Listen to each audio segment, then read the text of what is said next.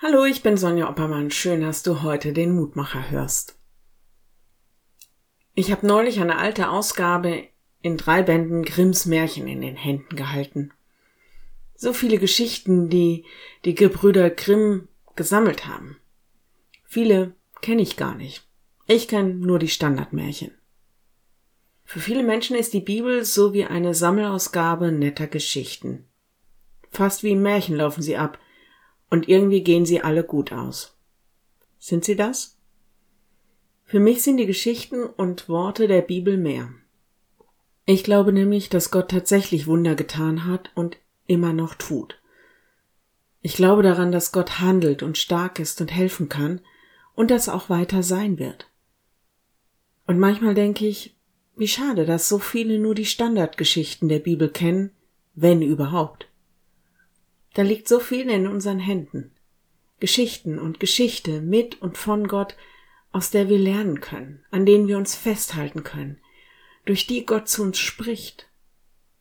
Verborgene Schätze, die gehoben werden wollen. Die Bibel ist weit mehr als nur Kulturgut, das weitergereicht wird.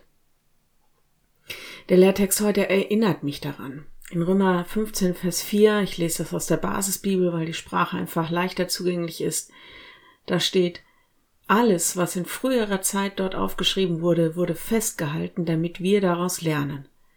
Denn wir sollen die Hoffnung nicht aufgeben. Dabei helfen uns die Ausdauer und die Ermutigung, die wir aus der Heiligen Schrift gewinnen können. So viel dazu. Wenn du magst, dann bete doch noch mit mir. Lieber Herr, du hast so viele Lebensgeschichten von unzähligen Menschen mitgeschrieben. Du kennst jeden einzelnen Menschen. So viele können in ihren persönlichen Geschichten erzählen, wo und wie du gewirkt hast. Und so vieles ist festgehalten in den Worten der Heiligen Schrift.